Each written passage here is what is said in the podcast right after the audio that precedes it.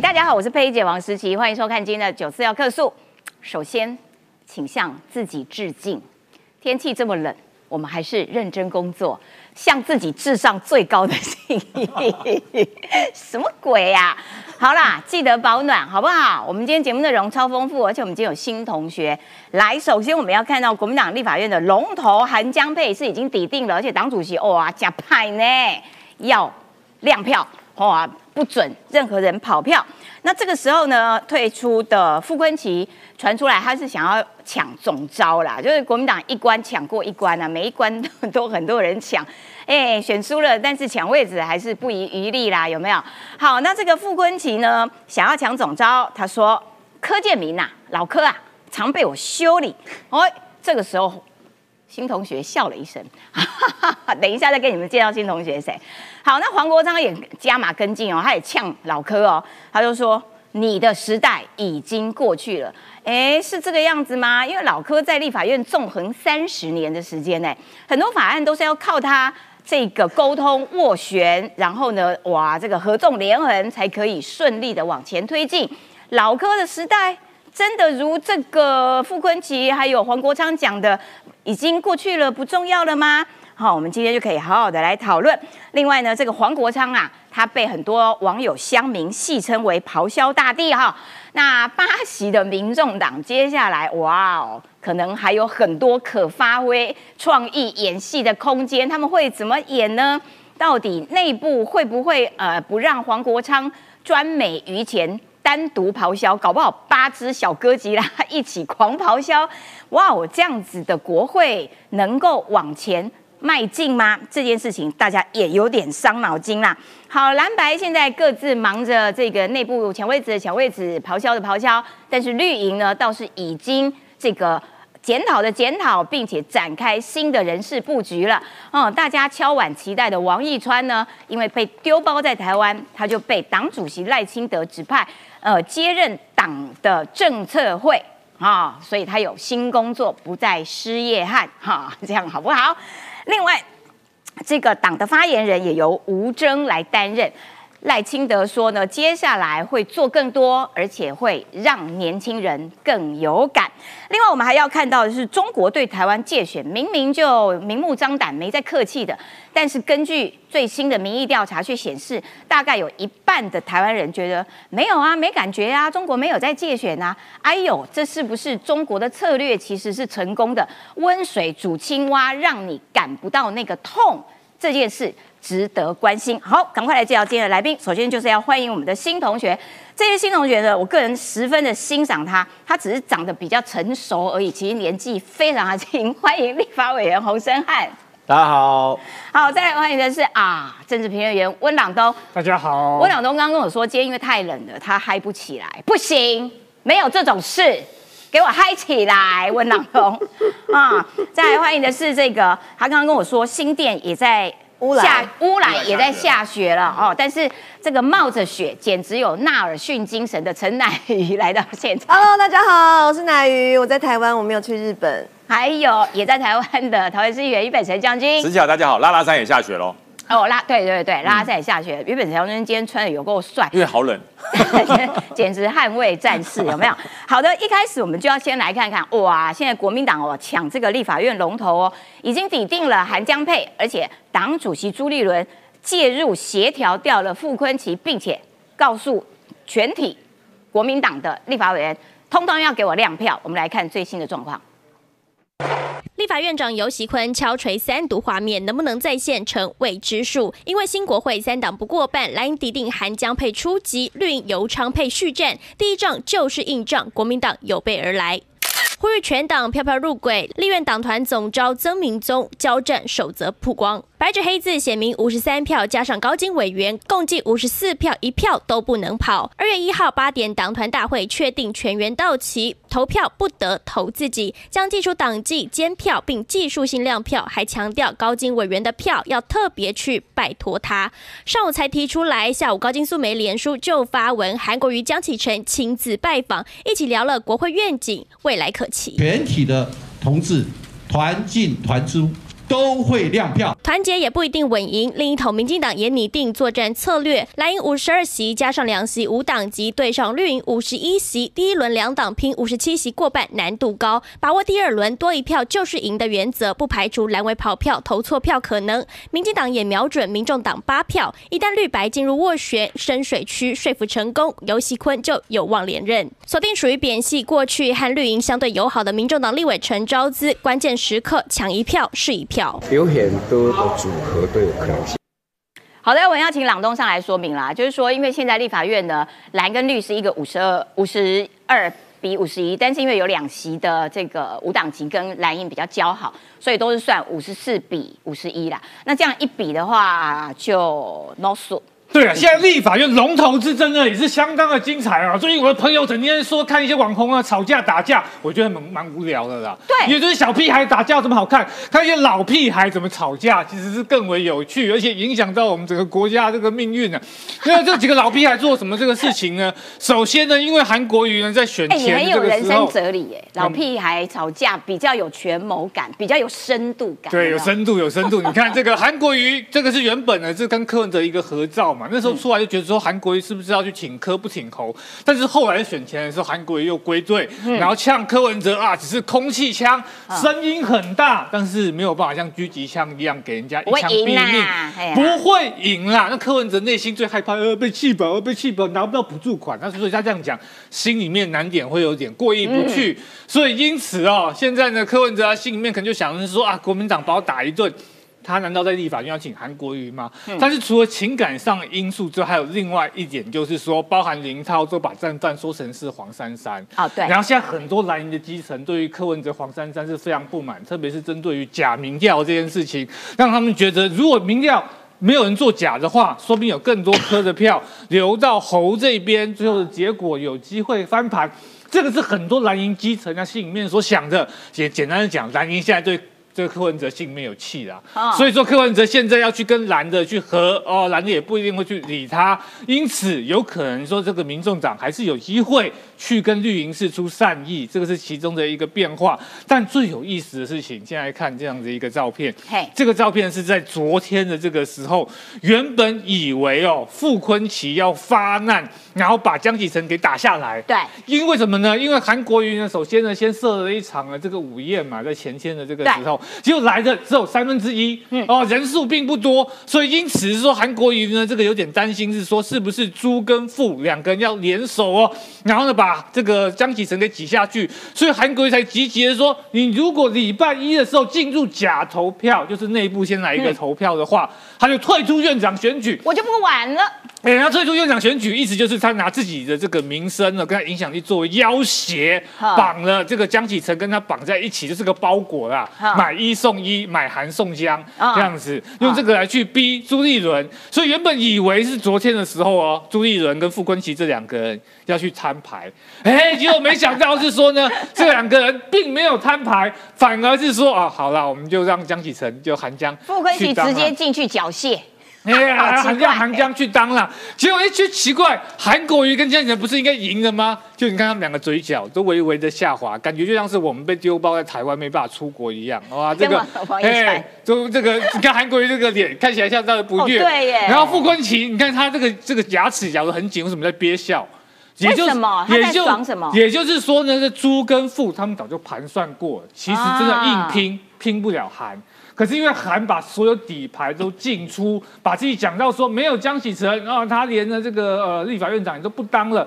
底牌出尽了这个之后，势已经尽了，嗯，所以接下来变成是说，如果这一局是让给了韩江的话，下一局总招啊别的位置，韩江很难的不去请傅昆萁，啊要不然在道义上面就说不过去。所以说韩国瑜现在心里面想说啊，早知道不要把牌量那么多，其实对手没有这么强啊，我被我被糊弄到了对，。以退为进啦。哎，以退为进，所以韩国瑜就眼神觉得哦，我们前面把话讲的太满，有点难。那朱立伦为什么会产生这样影响力的关键点在于他始终不肯辞党主席嘛。对，傅昆萁能够回来是朱立伦帮他回来的，而傅昆萁的人脉以及他的这些呃策略确也就是帮朱立伦在地方选举选的不错，但是因为朱立伦他不辞党主席的这个关系，所以他来维持这个影响力呢，去帮傅昆萁去度过这样的一个难关。所以说，像是韩江要去找高金素梅找支持什么，这就是白做工啊。因为最后拼下去，确实是傅昆萁这边是让步了。对，但是有意思的事情就回到民众党这边哦，民众党这边有没有可能分裂投票？分裂投票意思呢，不是说不是说八个人分开投啦，他的意思是说呢，可能八个人统一的院长投给绿，哦，哎，然后副院长投给蓝，因为在四过去四年前的立法院选举的时候，他们有发生说院长是投给尤喜坤，副院长投给民众党提出来的这个自己的人选。那民众党这一局好看点在于是说呢，这个黄珊珊跟黄国昌彼此之间的大战，因为黄国昌原本在十七号的时候啊，就讲的是说我就是要去当了这个财政委员会啊，黄珊珊你就去司法委员会，哇，以后这些官员看到我就瑟瑟发抖啊，这个韩国国昌反正就是讲这样子。结果过几天之后，就是昨天，呃，黄珊珊就宣布说，财政委员会呢是他自己要去，嗯，就完全颠倒过来，就完全不甩黄国昌的这样的一个分配。而且黄国昌昨天呢，这个记者就问他说：“哎，你对蔡壁如要回任中央委员有什么想法？”直接卖被黄珊珊抢走，黄珊珊不准他。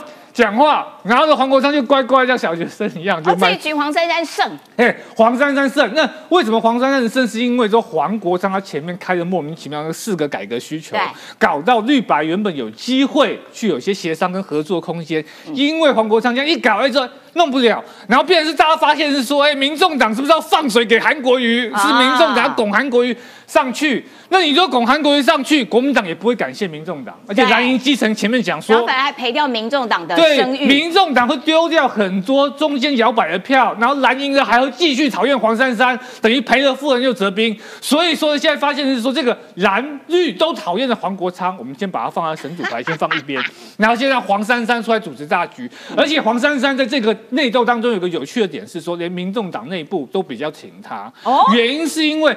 黄国昌虽然有很带来很多党员，有很多斗内，可是他是确战神嘛，他过来四年可能不敢选新北，可能不敢出来选，而且加入的时间也太晚。黄珊珊就是学弟，哎，刚加入，那黄珊珊资历深，毕竟，学姐，而且黄珊珊真的选过台北，对，所以他下一次还是有机会出来选，比较有机会县市长这边有舞台。所以说现在如果。黄珊珊都顺利摆平了这个民主党内部的话，是有机会哦。这个分裂投票，让绿让他们只要跑个几票过去投给游戏坤。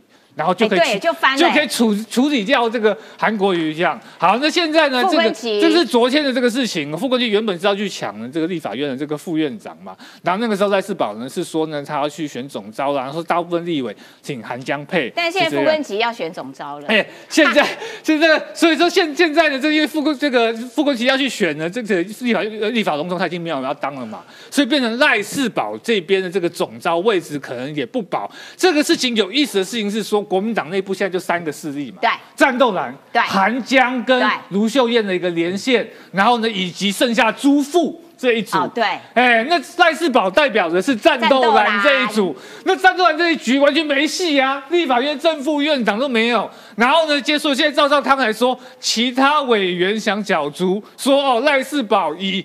表态参选，还有其他委员，意思就是说，哎，你傅昆萁先不要来了，我们这边战斗来很多人想当，还是需要呢，这个要有熟悉意识的老鸟，这样讲起来就是赖世宝了嘛，就是傅昆萁嘛。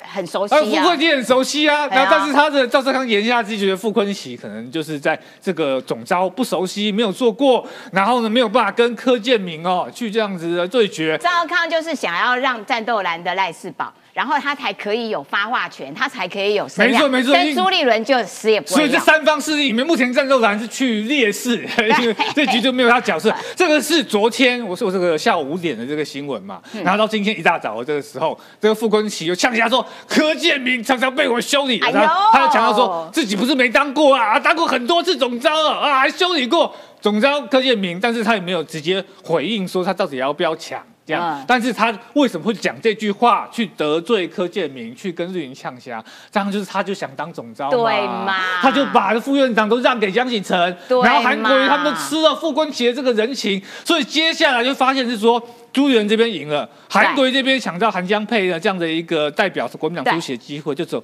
战斗蓝，现在默默的，哎，好像没有他的位置，所以接下来下一局赵少康怎么出牌，就值得我们大家期待。哦，感谢朗东的解说啦。赵少康这个战斗蓝会不会哭哭？然后期待下一次的翻盘哦。国民党里面真的很热闹呢，都已经选败了，还这么热闹，也真是哇，很特别啦。这个就要请教一下最熟悉国民党的北辰将军来分析这一局。所以其实某种程度，朱立伦是一个赢家啦，让韩国瑜有自己的位置，让。这个战斗蓝，你不要来干涉我，不要来动摇我的位置。然后，因为我有傅昆奇了嘛，对不对？然后呢，大家各自安好，没有人动摇我党主席的权威地位。朱立伦，我就讲过，在选前朱立伦的做法就已经确保了他党主席的不败地位，所以很多人说到二零二五年，说不定朱立伦就不做了，他不会不做，他不会不做，我觉得他会继续做，做到二零二六选举完才会做，不是他做的好，延是任一年党对主席，延任一年极有可能不是他做的好或不好，是国民党没有人要接党主席，是没有人要接，想接的不能接，不想接的你叫他接他也不要接。嗯，谁想接呢？如果今天韩国瑜不是院长，他一定会被拱去接主席，啊，对，一定拱去当主席。所以为什么朱立伦挺韩国瑜就是这样子啊？你如果不当院长了，那我怎么办？你在抢我的饭哎，碗、啊可是他不会担心说，那韩国瑜当院长念连念法条都念不清楚这件事，呃，不会，不会，不会，不会，不会，他会写给他，他会写给他，照念就好他不担。心国民党的水准被拉低，呃，国民党水准有高过吗？哇哦哇哦，好狠哦没有高过啊哦。所以很多人说国民党的形象很好，清廉正直，除了他的那个党徽看起来是青天白日以外，除此之外，哪一点清廉，哪一点正直，嗯都被对岸的武统学者公正了。就你就是最会贪的，比民进党会贪啊，很多倍，说的也是，对不对？对，那个李毅，对不对？对，嗯因为某个亿哦，那个吴统学就讲了，你就是最贪的。那你现在叫韩国瑜到了立法院当院长，其实对于朱立伦朱立伦来说，院长重不重要？一点都不重要，退出政党活动一动，点都不重要对。你就不要再来管我的闲事。你什么时候看过王金平跑去干涉国民党的家务事？没有，不能去嘛，不能去。可是韩国瑜会不会白目的去？刚开始会，一定会被他点破。哎，你现在是院长了啊、嗯，对不对？对你现在是院长了，我跟你讲，你不要这样子，你这样子会被民进党攻击，所以你不要去。人家就会跟他这样讲，其实被不被民进党攻击不重要，重要的是你不要来管我不，要来理对，对你不要来干涉。朱立伦抓了韩国瑜不能去了，再把江启臣并进去也不能去。那傅昆萁本来就是他自己人呐、啊嗯，傅昆萁跟朱立伦讲，本来就自己人呐、啊对不对？那谁可以影响整个国民党立法院的党团？当然是朱立伦总召啊。总招是如果让傅昆萁当了总招，朱立伦跟傅昆萁之没有代沟，对，所以他们昨天演的是一场很奇怪的戏。所以你昨天看四个人牵手举手，笑得最高兴的是朱立伦，第二个是傅昆奇，嗯，脸最臭的是谁？脸最臭的是韩国瑜。对，然后这个这个江启臣是跟着笑，嗯。所以你就看得出来这场是谁倒的嘛？啊，朱立伦倒的啊，朱立伦倒的啊。哎，。美麦呢，对。资源还蛮会玩的，如果让你韩国瑜这么随便的就成为党内的共识当立法院长，那我朱立伦算什么？嗯。所以没有傅昆奇，怎么显现出朱立伦重要？嗯，所以傅昆奇出来抢这个院长是是预划好的，对是说好的，对，只有谁知道的？只有朱立伦知道，最后他会举他们的手。嗯所以朱立伦笑得自然、天真、开心、灿烂。对，你知道朱立伦倒得多漂亮？所以这一场戏，你说韩国瑜能当院长，他谢不谢谢朱立伦？嗯超感谢。原来你的韩粉千万韩粉比不过上我朱立伦的一个精算，所以韩国瑜谢谢他，所以脸很臭。嗯，我本来以为我是王者天下，哎，君临天下，自然就成为立法院院长了。嗯原来还是需要朱立伦的运筹帷幄。嗯所以笑得最灿烂的是朱立伦，第二个是傅昆萁，因为什么？他们整个戏如期的铺陈完毕。未来你看，如果不演这场戏，傅昆萁怎么接得到总招？对不对？怎么接到总招？嗯，这样下去，他接得到哦，他真的接得到哦。对你总召如果用选的，他会赢哦；用他有指派的，他也会赢哦。对，对，所以傅昆萁会当总他的，票一定比赖斯宝多啊。赖斯宝有在支援其他的呃立委选举吗？没有没有啊。呃，赖世宝跟傅昆萁曾经都到我党部跟我做过，跟我聊过。嗯对，那赖世宝纯粹来聊天，他真的很正直，纯粹来两串聊天。胶来聊天，对，傅昆萁会带西夏夏天带西瓜，冬天会带暖锅，啊然后你需要这个柴火的时候，他会送柴火。啊，贴心，爱死他啦，贴心啊！嗯对，赖世宝只是来跟你聊聊天，还浪费我一杯茶，就这样子而已。对，所以我讲，如果傅昆奇选总招会赢，嗯，真的会赢。那对于朱立伦，这是最有利的组合，一个没有办法去左右国民党的立法院长，跟一个即将要被赶上架去选台中市的副院长，嗯嗯，再加上一个自己人的总召。朱立伦从现在二月一号开始，朱立伦才真正的是国民党党主席，之前是儿皇帝，对哦，这才是真正的党主席。哦马英九能动我吗？哦对不对？谁能动我？我朱立伦讲了才算。哇，也是辛苦啦，不精算师简单也辛苦，这个等到了现在才真这看起来正当看起来不像政坛的故事，像后宫的故事，国民党在演后宫，真的像后甄宫。所以在传国民党要出头，不要到朝纲上，要到后宫去历练才会。啊，哎有道理哦，对这是最了解国民党的北辰将军的分析。我要请教一下申汉委员啦，所以以后的院长很有可能会是韩国瑜，他对议事的娴熟程度，你们会不会担心？还有就是说，现在有没有什么样子的消息，民众党可能的这个动作，或者是可能会怎么样子来投票？刚刚问说韩国瑜对议事的娴熟程度，我觉得韩国瑜怎么会有任何一点点对议事的娴熟程度？他当然完全没有趋近于零啊！我趋近于零嘛，就是真的哦今天今天这么惨今天很很摆明，假如哦，国民党哦，在这一次立院的选举里面哦，他是推派出江启臣来选院长，我认为其实大家就没有特别什么悬念了。民众党对于江启臣要投下去也不困难。对今天的问题是因为国民党就派了一个争议最大、过去最懒、表现最差的嘿韩国瑜，好，而且还是被高雄罢免、高雄人罢免的韩国瑜。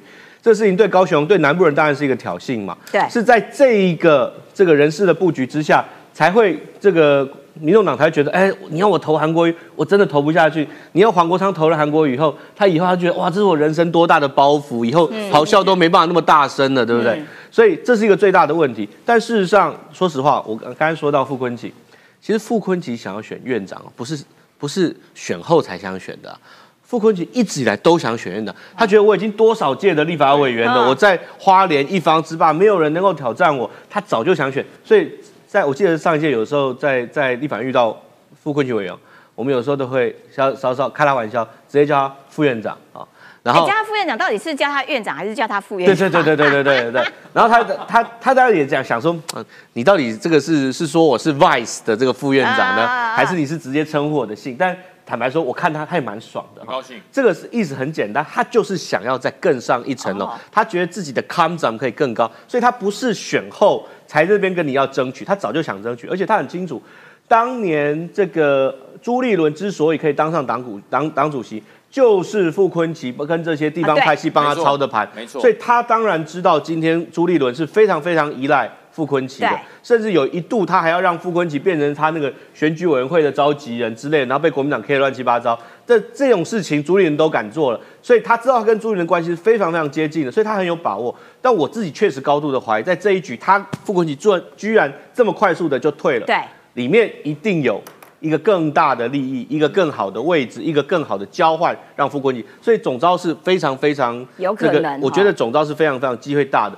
因为赖世宝委员，说实话，赖世宝委员之前他也做，呃，这一届好像没有做过总招，但是总之他一直都是党团的干部然后其实他坦白说，我觉得他是有点旧的面孔，所以我觉得这一次国民党找推出傅昆奇的机会，我觉得很高，这是第一个。我觉得就国民党来说好，所以他这里面看起来是有一个以朱立伦布局为核心的一套交换。对这个事情，坦白说，这是这次朱立伦的成功。我我认为这个事情是朱立伦成功。这一局朱立伦胜，对，那第二个刚才讲到民众党，我觉得民众党的状况，说实话，我我到目前为止还是认为他可能最后他会投给这个自己的机会还是比较高的高，但现在还不到最后关头，没有办法能能够说定。可是我认为机会最高的，他可能还是会投给自己。嗯原因很简单，你你以黄山黄珊珊、黄国昌双黄来说的话，你真的要他投给韩国瑜哦，其实这个 很难很难给他盖下这个去啊。，因为黄国昌他这个他非常非常的这个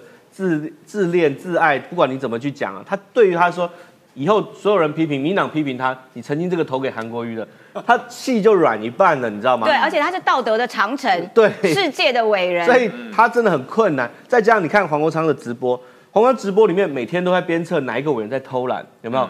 你有没有去质询？质询的内容好不好？结果你你有没有被他骂过？我我好像还好。哎呦，恭喜呢！哎呀，对哦，对对对，他没海但是没有被他骂过，不不见得是好事哈。我我我不以这个为荣哈。好，但第二个是说，你现在要他去，他每天在鞭策哪一个委员认不认真啊？有没有有没有肚子有没有墨水？结果他要去投给一个根本不咨询、啊，满口乱讲的韩国瑜，这不是完全自打嘴巴？我觉得黄国，我觉得黄国昌当然会想得很清楚，但我要提一点，我觉得我们这个过程里面还是可以看出黄国昌跟柯文哲的不同。黄国昌呢，他其实不惜搞到蓝绿都跟他坚壁清野，其实他就是，反正我搞一个一枝独秀，我搞一个个人的品牌，我搞一个个人的凸显、个人的咆哮，他这黄国昌是 OK 的。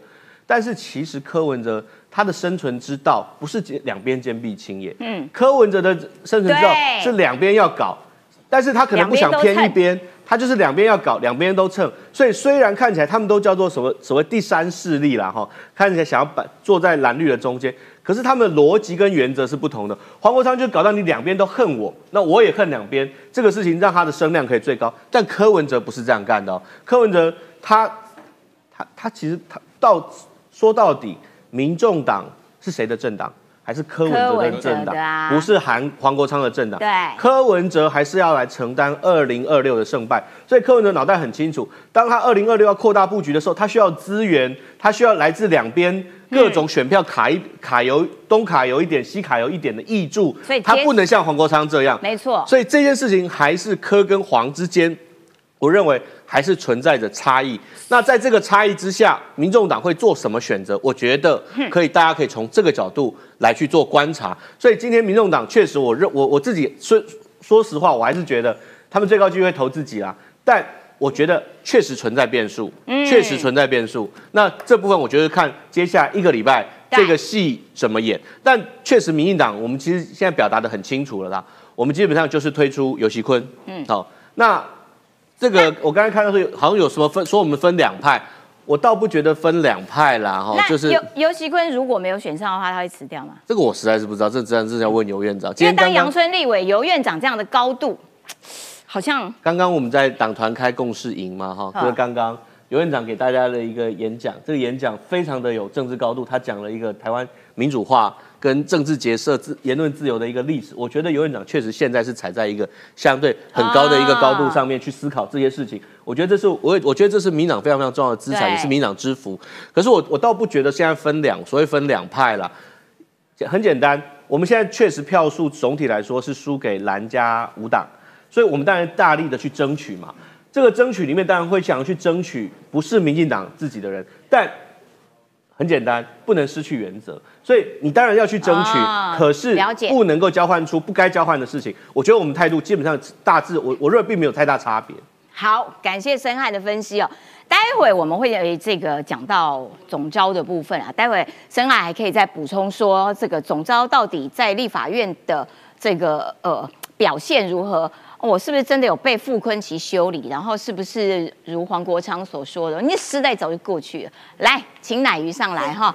来，民众党这八席哦，他们看起来哇，声音真的很大哦，我们很重要哦。这个我先答应我国会改革哈，答应之后再来谈。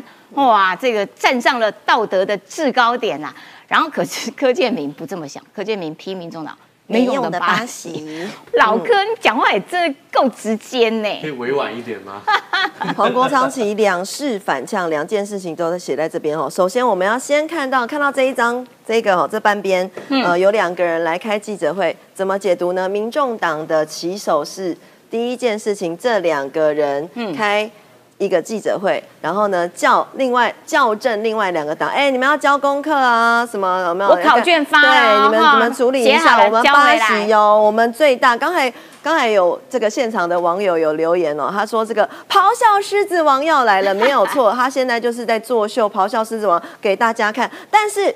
中间有个观察的小小的重点啦，哈，你先看一下这两个人，呃，有黄珊珊呢，黄国昌双黄，好像少了一个人。最近有一个新闻哈，就提到就是说哈，有一个人他怀疑呢，大家这个外界评估他可能要进到这个民众党团的这个立法院的民众党团里面了，说要三个太阳例如姐，这一件事情校正两件事情，首先先跟国民党啊这个民进党来校正，第二件事情校正。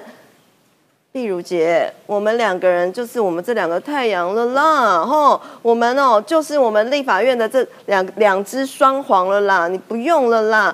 同时在对自己校正，所以这就是什么？民众党内斗内行啊！哦他们根本没有在管什么呃，我巴西怎么样，反正我就是要来瘫痪意思，我就来吵吵闹，我就来作秀的嘛。他讲什么？他说啊，对于柯建明虽然民众党没用的巴西，黄国昌直言，但是其实我觉得他哈、可能不小心讲错话，因为有的时候有的人心直口快，可能会讲错一点点，就是他可能口误嘛。啊大家谁这个吃烧饼那有不掉芝麻，他其实口误了。他要说的是说。黄国昌为了政治利益，立场随时在转变，根本经不起考验，根本经不起社会、公民社会都看在眼里。他其实是不小心讲错字啊！如果换一下，也有可能是民众党为了政治利益，立场随时在转变，根本经不起检验，公民社会都看在眼里。他其实是不小心讲错，我是帮他解释一下。另外哈，再来看他说哦，呃，这边这边他又讲错了，这这这这又讲错了。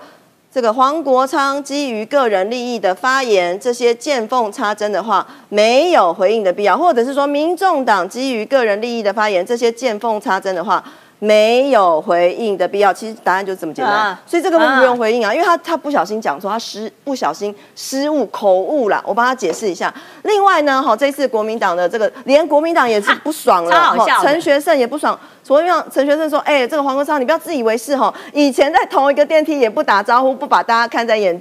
这个我可以小小的爆料一个小故事，这边也待会我也会爆料一个小故事。以前呢，我们在三立这个书画室书画，嗯有的时候会遇到黄国昌当来宾。那以前我是在书画的主播嘛，啊，刚刚好遇到他，只是聊天闲聊而已，就是寒暄一下。哎呀，委员，好久不见，你最近在忙什么？我在烦忧国事据点。”哇塞，好高哦，好高度哦的，的哇，真的你有没有当场膜拜？没有，我当场就据点哦，好哦，好哦，然后就是他就就是你没有不知道拜他哦，他咆哮就这样狮子王，我真的很难回应他，我真的很难很难聊天。他以后在这个立法院，他其实我觉得这是一个人设，就是他在烦忧国事的一个人设啦。那呃，柯建明怎么说？这种人能成事吗？好像不够庄严，法相要庄严一点，整天鬼吼鬼叫人，家很吼庄严，人家人家在烦烦忧国事 整天背一个台大台湾大学的书包，拿着一堆资料，然后叫助理跟着他跑来跑去，真的吗？到底是不是真的？还是柯建明笑欧北共？哎，有网友帮他查证了，柯那个黄国昌到底在做什么事情？可是 PPT 网友帮他查证哦，黄国昌以前呢在立法院哈，二零一六二零二零的会期的期间，这时候我还在当记者，我还在当主播。他呢，只个人仅提案八件，哈，通过三读的这些立法院整个通过三读案件这么多件，黄国昌的三读案件到底有多少？零 zero，极其的 low 啊，极其的 low 啊！你韩国瑜上升了，因为我想说人家要当院长了，示好一下。然后呢，我们我们就讲，我们不要原则的我家伙们我们不要讲别人，我们就讲人在人在日本的，不要吵，不要吵，我们就讲人在日本的慈庸姐姐。嗨，慈庸姐姐你好。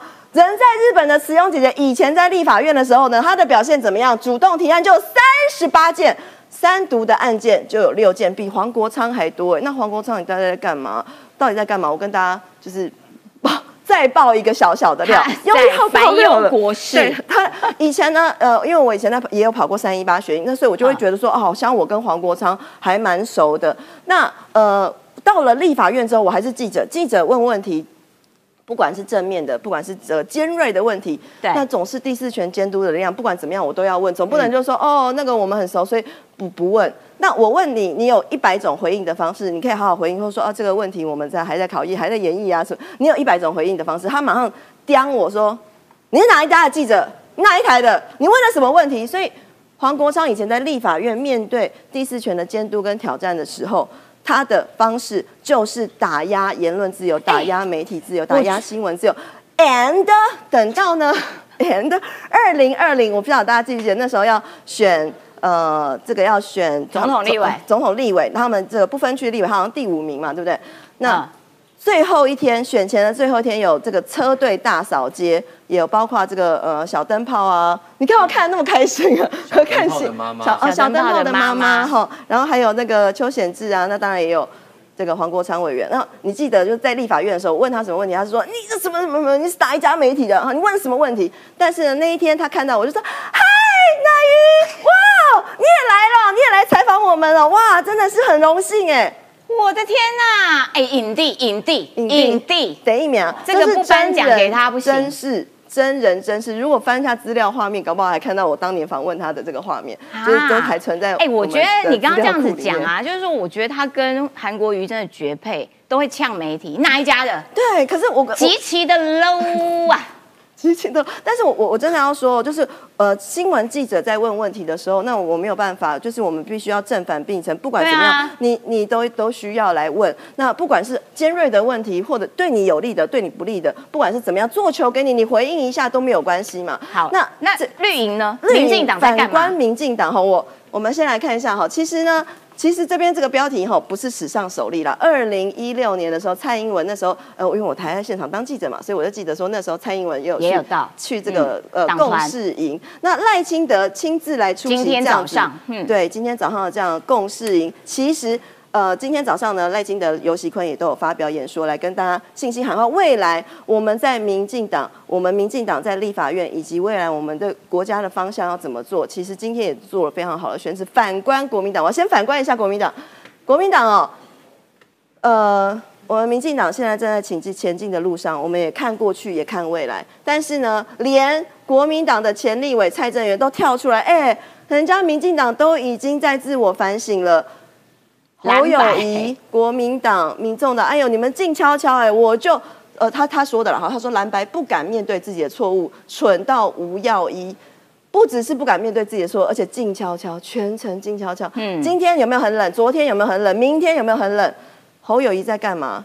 今天哈，这个大家如果去看一下 李宇翔的脸书，帮他夜配一下新北市议员李宇翔，李宇翔就有提到哈，这个台北市啊、桃园市，大家大家都在讨论低温假。学校的低温下，现在是可能有一些寒假辅导、寒假的营队，或者是幼稚园还没有放假的。那我们是不是要放低小朋友？要不要放低温假？大家都在讨论，台北也在讨论，对，桃园也在讨论。新北市呢？我的选区实定有一间全新北市海拔最高的学校，最高的小学学府。云海国小，但事实上是放寒假，现在是放寒假，但可能有一些小朋友他是去呃在寒假有寒假营队或辅导这些事情，侯友谊你有注意到吗？他不是你不是要回来？他不是回归市政加倍努力了吗？加倍努力在哪里？回来的第一天，一月十四号那一天，你去一场作秀会刊会刊作秀，不管是作秀还是会刊，反正你就是作秀。但是从隔天第二天礼拜二呃礼拜一。礼拜天他去会刊嘛，礼拜一我自己的我陈乃瑜新北市议员陈乃瑜办的会刊，我们新北市政府不来，你本来就黑名单呐，哎姐不要才不要来的，不是。新北黑名单有好几个，选选选举都不不选举都已经解答七个，不不是不是选举都已经结束了。我们新北市政府侯市长，请你放下政治的仇恨好吗？好好做代志，好不？乃于在家跟你喊话，拜托姐，好好做代志，要真的做到哈。那呃，其实蔡英文政府哦。在过去的八年，像我之前有跟大家提到，包括我们的长照的预算，我们的失业率是逐年的下降，甚至呢，在去年，我们的失业率已经创下了二十三年来的最低。但是，可能这样的讯息没有被传出去，这也是我们民进党在深切检讨的部分。所以，所以我们现在有这个党中央有这个改组的布局，包括表现这次选战中表现超好的王一川。哎，王王一川，好，王一川，等一下讲。我们先讲这个吴征哈，吴征。接臂集团首脑小小以及小罗罗小罗罗等人首脑哈都都进行了改组。那呃，卓冠廷的部分他是续任。吴征的部分是改任这个新闻部的主任以及兼发言人，然后同时的发言人就有他嘛，呃，吴征啊，然后还有徐任的，对，那以及戴伟山，呃，卓冠廷跟戴伟山都在日本，所以这个不重要资讯补充一下。Anyway，没人想知道的，没有人想知道的资讯补充一下。那留在台湾的这个阿川哦，这一次的抢救王一川大兵这一个活动，抢救王一川大兵的行动，的确。在全台湾掀起了一个热潮，以及凝聚了民进党支持者的共识，也炒作了这个呃对于这个选举的热情。但是有一个问题哦，几个关键的选区，几个仇恨值很高的选区，依旧还是没有没有翻盘成功，没有守住，没有不管是没有守住或者没有翻那翻盘成功，所以。组织地方组织的重要性就非常的重要了。到底我们未来要怎么样改进？如还是我们以后只能靠像王一川这种兴奋剂，一直一直吸毒，一直吸王一川，当然不行。所以地方组织的实力哦，我们组织部的主任，原本新闻部的主任张志豪，现在来转任了组织部的主任，相信他会把他过去的呃在呃新北市议员过去的经验，以及在新闻部的经验，把他的创意发挥在地方组织的经营上面。了解，感谢奶鱼的解说。我要请申汉来短补充一下，就是说现在看起来绿营有在自我检讨，并且赶快进行了人事上面的第一波的这个布局啦。那现在立法院的状况就是老柯啦，跟黄国昌看起来他们两个人死对头哎。然后呢，黄国昌就一直说乔王的时代结束了，他说你反正就乔王，你的时代根本就已经应就应该把你收 收起来。国民党也瞧不起他。傅冠奇说柯建明常被我修理。老柯到底在立法院的这个重要性有多大？其实说实话，今呃现在在立法院里面哦，其实很多人说这个民进党什么党意大于民意，其实我觉得这个是对于我们其实，在立法院的运作一个很大的误解。为什么这样说？其实在通常我们其实民党在做很多的决策的时候，其实都是当然一定是团进团出，就是出去就是一个决定一个行动。可是重点是在前端决定前的时候，相关的协商，把所有的意见纳进来，然后去做统统筹，去做会诊。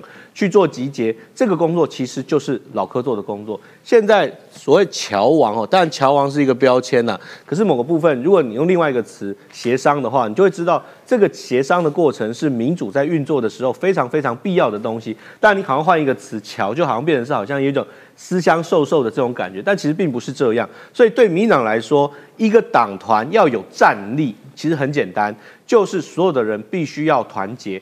可是，在团结之前，你必须汇集所有的声音，汇聚所有的意见，把不同的观点都汇整起来。这其实是一个党团运作的关键。我我认为，其实这这这么多年下来，柯建明之所以可以在民党的党团里面扮演这个角色的位置，一个很简单。坦白说，我想大家都知道，在立委，其实柯委员。柯建铭委员是真的不太有私心，他很少为了自己去瞧什么事情，通常是为了需要哪些人需要什么样的帮忙，需要反映什么东西，他去去去处理、去沟通、去去协商，但他很少为了自己去瞧什么事情啊。我觉得这是为什么？其实基本上在民党党团里面有这么多的猛将，有这么多这个出色的人选，但为什么？柯建明总招还是能够扮演一定位置，我觉得非常非常关键的地方。所以倒要说是什么乔王这个这个时代结束了，我觉得这这都是我觉得这都是各种政治上面的语言啦。那今天柯黄国昌会这样讲，我觉得也不意外。当然，我看到这几天这个柯总招。呛黄国昌跟呛民众党也呛得很凶了，直接就说没用的巴西。我今天早上还问柯总，他说：“哦干，我的哦哦，你你这个，他 脱口而出了一个，我说哦，你这么讲话这么猛，我还问问柯总招。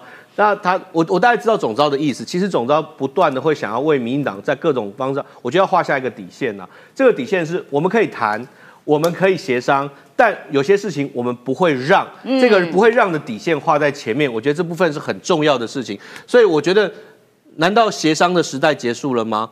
难道我们这个民主化以后，包括国会的改选以后，协难道以后我们国会不用协商的吗？啊难道以后国会全部都只是比举手的人数吗？那你们八席还真的没用。对，那你小党才真没用。其实，在国会里面，对小党最大的保障就是一个协协商的制度。对所以嘛一个小党还要去批评协商的制度，其实这是让外界真的是看不懂的地方。好，以后就不要找他们了。既然你 在那边东降西降，不要瞧，就不找你。再见，拜拜。吼，来朗东，呃，我们要来看呢，就是说，台湾民意基金会这两天发布了一个新的民调，其中呢有一题，这个中国界选到底严不严重？哎，有一半的人觉得还好呢，没感觉呢，不会严重。我觉得这件事情还蛮恐怖的，因为老共的界选真的很多人没感觉耶。对啊，它这个民调呢，颜色还用的很有趣哦，比较严重就是绿色。然后觉得不太严重的话呢，就变成红色，中间是 橘色，而且算一算还算严重加非常严重的加起来三十七点四趴，跟民进党的总统票跟政党票已经很接近了，大概就落差在三趴上下左右。哦，尤应龙老师的小心机，对啊，意思是说，其实绿营 也就是本土派对于中国界选这件事情，因为有长期的这个关注，而且了解到非常案多的一些案例，所以比较了解他的状况啊。可是因为就非常多一些网络的这个媒体啊，亲中的这个媒体都没有在报道这件事情，都会说啊，这个事情都是谣言耸听啊，还干嘛、啊、等等，就不相信。那像是抖音这件事情，既然台湾 AI 实验室他就做了一个分析。柯文哲的声量在抖音上面哦，从去年九月到一月，就短短的三四个月当中，柯文哲的声量是侯友谊跟赖清德的两个人的这个四倍左右。嗯，也就是说，把侯友谊跟赖清德加起来，也是只有柯文哲的二分之一不到。嗯，这是为什么呢？因为对中国来讲的话，他发现说推侯友谊推不动。赖清德他不要推，因为赖清德呢是说对中国不利的。可是柯文哲可以影响到很多比较没有政治意识的年轻人，哼。所以说他们在演算法上面的话，哦。你就特别去福利跟优化，让柯文哲可以放大他的这个声量。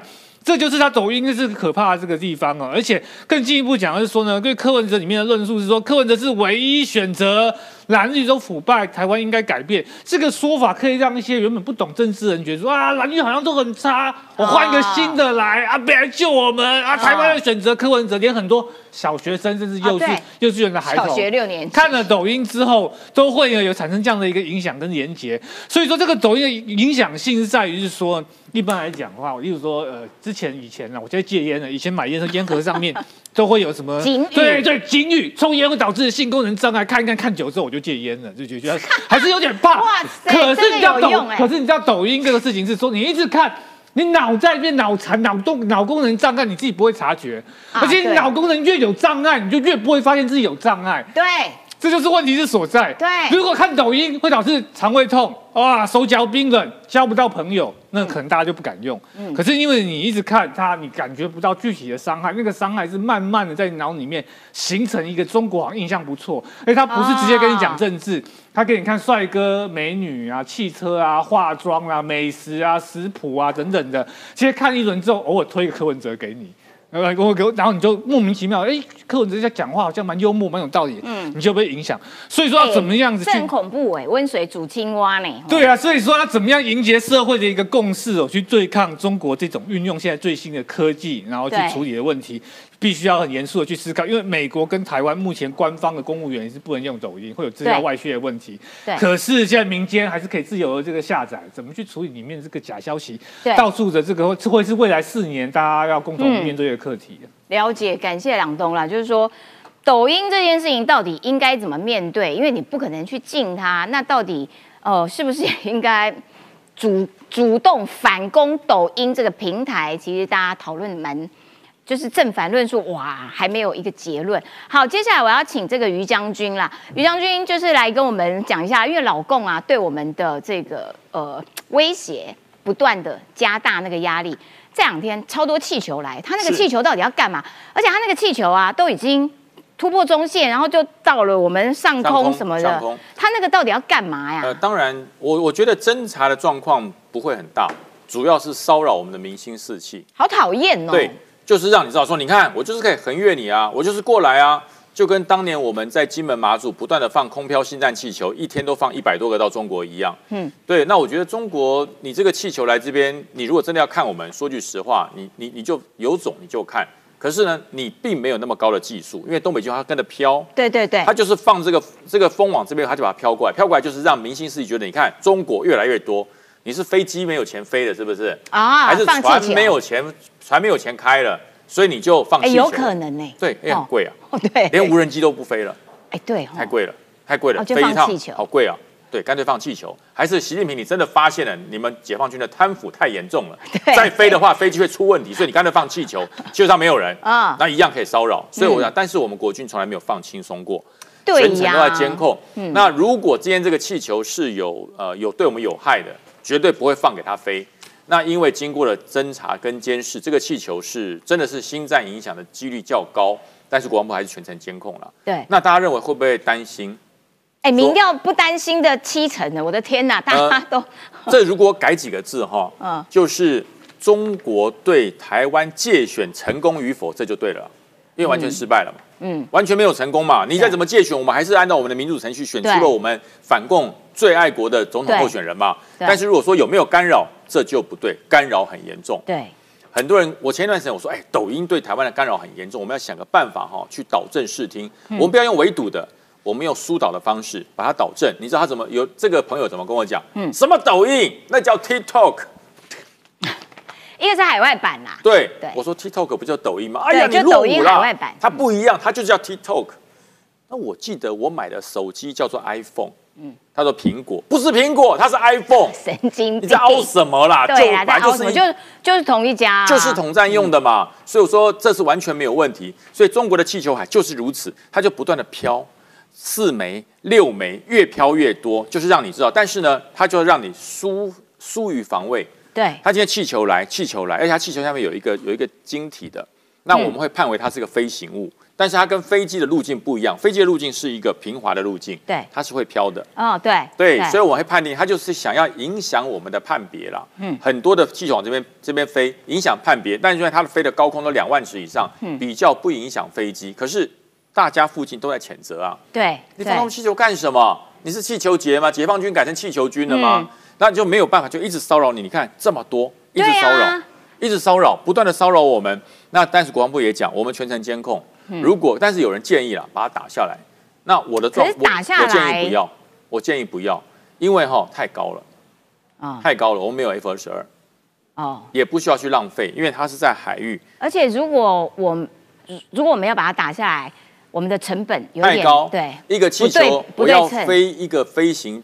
而且我们的飞机事实上要飞那么高不容易，美国也只有 F 二十二可以打。嗯，对我觉得不需要，但严密监控就好。但是中国这个就是居心叵测嘛，就不断的在影响你嘛。所以他也没有办法收集到什么更多的资讯，他就是要让台湾人的干扰你心理心理方面的，因为因为玻璃心碎了，他们认为说赖清德如果当选，中国就要打你。可是赖清德现在当选了，很多人说我没有在担心啊。很多人说赖清德当选，你会不会担心中国来打台湾？嗯，我问的大概有将近六成以上的人，甚至将近七成。到底应不应该担心？呃，我觉得哈，我问他的，我我我问了一个朋友哈，我就说，哎，赖清德当选，你会不会？他是深蓝的哦，嗯，你会不会担心这个中国会打过来？他就讲一句话啊，其实这是我们自己的事，真的要打过来，那我也没办法，那就跟他拼了。那我说，那你认为他会打吗？他中国要打这七十年不打，等到今天，嗯。就大家其实认为说你要打早就打了，嗯，而且现在打了对你有好处现在对他们来说反而是更不利的时机而且打不下来，打不下来。最早认为打不下来，为什么？因为台湾不断的在改变。没错。对，我告诉你，我开始认识这个雄风飞弹的时候，它是装在地上的。我们到基地去参参观过，我们一群少校学官在旁边，哎，要站到那个危险区以外，然后他就嗯，跟无敌铁金刚一样，洞打开，然后飞弹出来，然后说准备发射，他就缩回去，因为不能真的打。我们就说，哎。这种飞弹，你几次被敌人看到了，他不就优先破坏你吗？他说没有，我们这个有加盖，我们有钢筋混凝土，没有伪装。那当时我们就有个想法，可不可以让他会跑，到处跑？哈，你你就不会被抓到啦。对。那那时候他的回答跟我们说，因为很贵，嗯，因为很贵，那要花很多钱，嗯，所以放在原地储藏飞弹没有问题，发射架都是固定的。我说那如果被打坏了，不就没有了？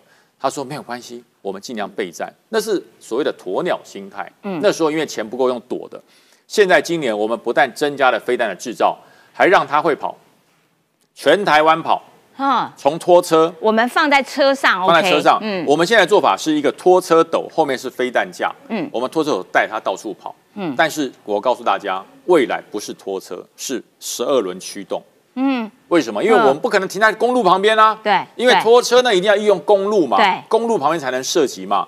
那如果变成十二轮驱动的话，它可以跑到浅山要隘里面，嗯躲在山里打，打完就跑。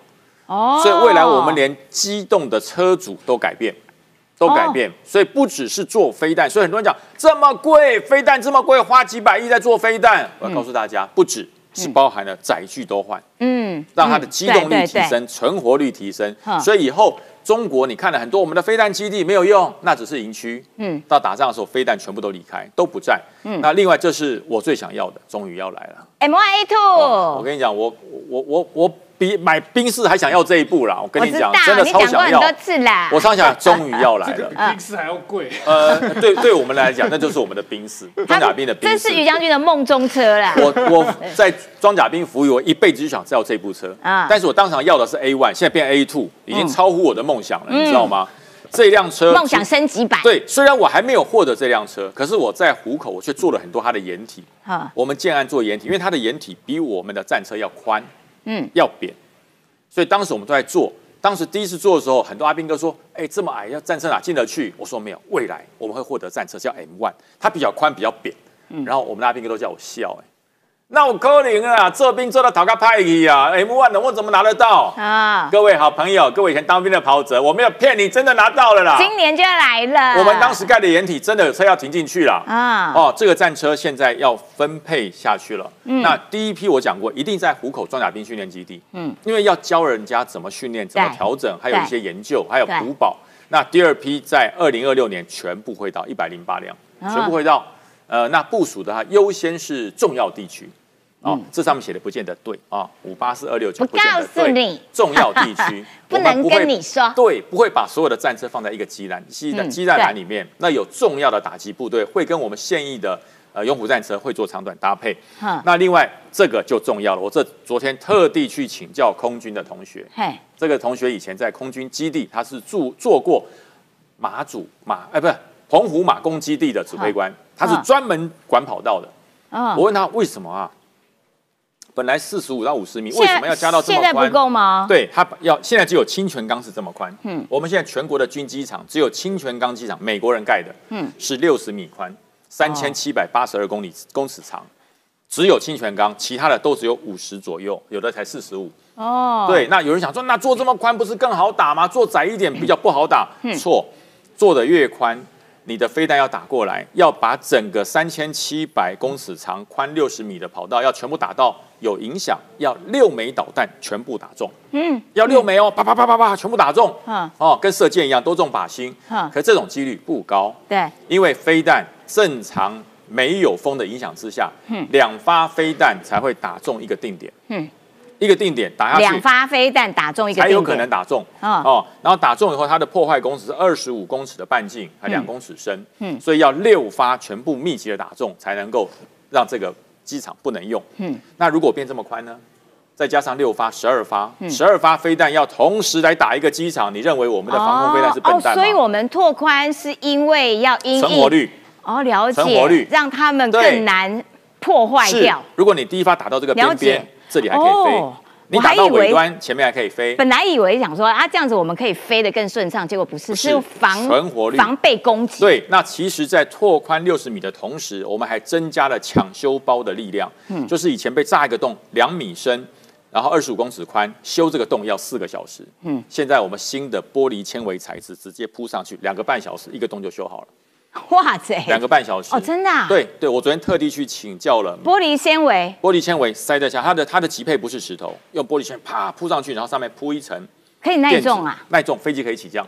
哇，对，就暂时可以起降，等到打完仗以后再重新修，哦就是不会说我要修个洞要修四个多小时，对对对那不就完了？对，就完了。飞进去，东西盖上去，飞机就可以过。嗯，那你过了以后，下面再炸，所以你的飞机的存活率会要很多的飞弹才能破坏一个机场。这就是空军在整体作战情势变重以后，海军、空军、陆军包含了所有的飞弹都增加了存活率跟攻击率。哦，了解，感谢北辰将军的解说，让我真的是茅塞顿开。然后刚刚有网友说，于将军你今天外套实在是太帅了，刚刚有留言。